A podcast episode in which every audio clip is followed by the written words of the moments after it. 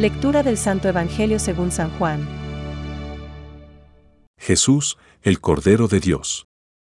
Al día siguiente, Juan vio acercarse a Jesús y dijo, Este es el Cordero de Dios, que quita el pecado del mundo. A él me refería, cuando dije, Yo no lo conocía, pero he venido a bautizar con agua para que él fuera manifestado a Israel. Y Juan dio este testimonio. He visto al Espíritu descender del cielo en forma de paloma y permanecer sobre él. Yo no lo conocía, pero el que me envió a bautizar con agua me dijo, Aquel sobre el que veas descender el Espíritu y permanecer sobre él, ese es el que bautiza en el Espíritu Santo. Yo lo he visto y doy testimonio de que Él es el Hijo de Dios. Es palabra de Dios. Te alabamos, Señor. Reflexión. Yo le he visto y doy testimonio de que este es el elegido de Dios. Hoy, San Juan Bautista da testimonio sobre el bautismo de Jesús. El Papa Francisco recordaba que, el bautismo es el sacramento en el cual se funda nuestra fe misma, que nos injerta como miembros vivos en Cristo y en su Iglesia. Y agregaba, no es una formalidad. Es un acto que toca en profundidad nuestra existencia. Un niño bautizado o un niño no bautizado no es lo mismo. No es lo mismo una persona bautizada o una persona no bautizada. Nosotros, con el bautismo, somos inmersos en esa fuente inagotable de vida que es la muerte de Jesús, el más grande acto de amor de toda la historia. Y gracias a este amor podemos vivir una vida nueva, no ya en poder del mal, del pecado y de la muerte, sino en la comunión con Dios y con los hermanos. Hemos escuchado los dos efectos principales del bautismo enseñados en el Catecismo de la Iglesia Católica. N 1262 a 1266.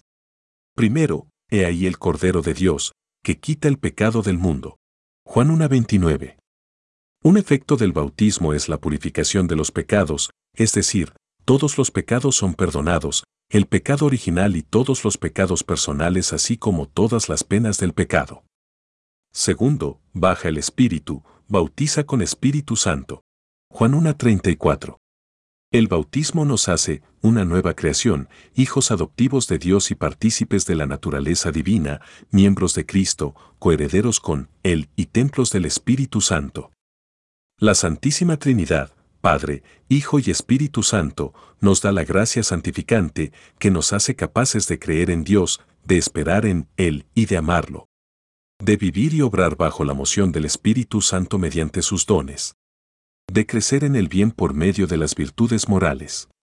Pidamos, como nos exhorta el Papa Francisco, despertar la memoria de nuestro bautismo, vivir cada día nuestro bautismo como realidad actual en nuestra existencia. Pensamientos para el Evangelio de hoy. Celebremos el día afortunado en el que, quien era el día inmenso y eterno, descendió hasta este día nuestro tan breve y temporal. Este se convirtió para nosotros en redención. San Agustín. La tierra queda restablecida porque se abre a Dios, y recibe nuevamente su verdadera luz. El canto de los ángeles expresa la alegría porque cielo y tierra se encuentran nuevamente unidos. Porque el hombre se ha unido nuevamente a Dios. Benedicto XVI.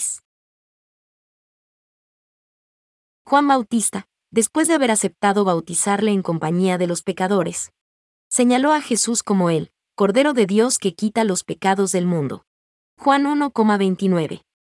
Manifestó así que Jesús es a la vez el siervo doliente que carga con el pecado de las multitudes, y el Cordero Pascual símbolo de la redención de Israel cuando celebró la primera Pascua. Ex 12,3-14.